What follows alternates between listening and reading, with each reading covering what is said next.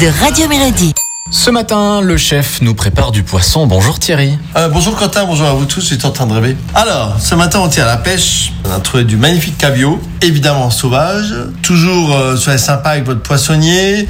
Donc le cabillaud, vous allez couper, vous le prenez avec la peau, vous le coupez en tranches d'un centimètre d'épaisseur. Vous mettez ça sur une feuille de papier euh, sulfurisé, à peu près 150 grammes par personne. Sel, poivre, huile d'olive. Ensuite, cuisez des pommes de terre en robe des champs. Une fois qu'elles sont cuites, vous les épluchez.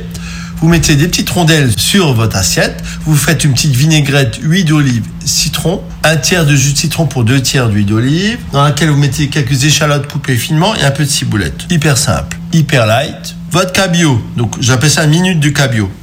Donc ça veut dire ce que ça veut dire.